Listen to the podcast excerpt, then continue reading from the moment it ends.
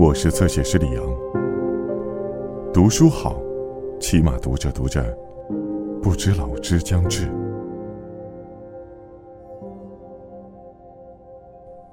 一想到我的生命消失的这么迅速，而我，并不是在真正的活着，我就受不了。海明威，太阳照常升起。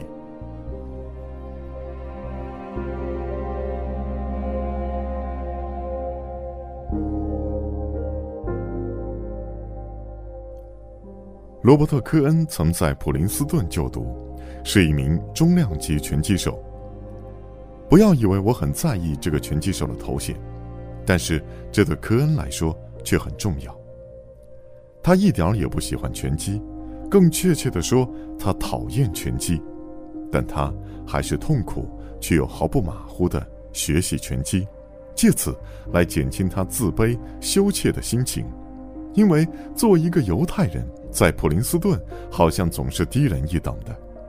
知道自己能打到所有对他傲慢无礼的人，让他内心里有种得意的感觉。虽然因为害羞和为人厚道，他从没在任何体育馆外的地方做过任何人。他是斯拜德凯利的明星学员。斯拜德凯利让所有人都按次轻量级三选手的模式来训练。不管他的体重是一百多磅还是两百多磅，但是这种方法似乎很适合科恩，因为他的动作很快。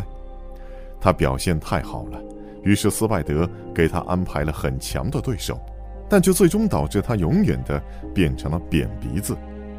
这件事让科恩更加讨厌拳击了，但从某种意义上说，拳击又给了科恩一种满足感。因为这也的的确确让他的鼻子好看些。在普林斯顿的最后一年，他读了很多书，结果读的太多就戴上了眼镜儿。我从没见过他的哪个同学记得他，他们甚至不知道他曾经是中量级拳击冠军。我不相信所有坦率朴实的人，即使他们讲的故事毫无漏洞。但我却总是怀疑，或许罗伯特·科恩从来就不是什么拳击冠军，说不定他的鼻子不过是被马踩到了，又或许他妈妈怀胎时看见了什么不干净的东西，或者是他跟谁打了一架，又或许他只是撞在了什么东西上。但是，我最后从斯拜德·凯利那里确认了他的拳击手故事的真实性。斯拜德·凯利不仅仅是记得罗伯特·科恩。他还经常会想知道科恩后来发展成什么样子。罗伯特·科恩父亲的家族是纽约一个很富有的家族，而他的母亲又来自一个古老世家。为了能够去普林斯顿，他先去了军事学校补习。他是那个学校橄榄球队很出色的一名球员，但也没人意识到他有什么种族上的不同。没有人曾让他觉得自己是犹太人。跟别人不一样，直到他去了普林斯顿。他是个很和善厚道的男孩，容易害羞，这就更让他感觉心里很难受。他靠拳击来发泄这种情绪，最后他是带着一种自卑的心情和一个扁鼻子离开普林斯顿的，而又和第一个对他友好的女孩结了婚。结婚五年后，他们有了三个孩子。这时候，他基本上花完了父亲留给自己的五万美元，但遗产的其余部分归他母亲所有，这就导致了他富有的妻子和他之间的关系很不好，没有幸福可言。就在他刚要下定决心结束这段婚姻的时候，他却先抛弃了他，跟一个袖珍人像画家跑，因为他已经为离开妻子思考了好几个月了。怕这样做对妻子而言又残酷，而一直没有实施，所以他的离开虽然让他意外，却又觉得宽慰。离婚后，罗伯特·科恩去了西海岸，在加利福尼亚，他进入了文艺界，那五万美元还剩下一点很快，他就把这些钱拿出来赞助一本文艺评论杂志。这本杂志在加利福尼亚的卡摩尔首次发行，最终在马赛诸塞的普罗文斯顿停刊。科恩最初仅仅被视作赞助人，他的名字也只会出现在版权页的顾问栏内。但到后来，他成为了这本杂志唯一的编辑，那是他的钱，而他发现他喜欢那种做编辑时的权威的感觉。后来办杂志的开销越来越大，他也就不得不放弃了，并觉得十分遗憾。然而那个时候，其他的烦心事儿也来了。有一个女人想要重整这个杂志，科恩无法摆脱她的掌控，因为她的强势，科恩也没办法离开杂志社，而且他很确定自己是爱她的。当这个女人发现杂志没办法起死回生的时候，她就厌倦了科恩，但是看还有东西可捞，就决定再捞些什么，于是他撺掇科恩一起去欧洲，到欧洲，科恩可以从事写作职业。之后，他们就到了欧洲。这个女人曾经在欧洲念过书，他们在那里待了三年。在这三年里，第一年他们到处旅行，后来两年他们就在巴黎安定了下来。罗伯特·科恩有两个朋友，布拉多克斯和我。布拉多克斯是他在文学上的朋友，我跟他是一起打网球认识的。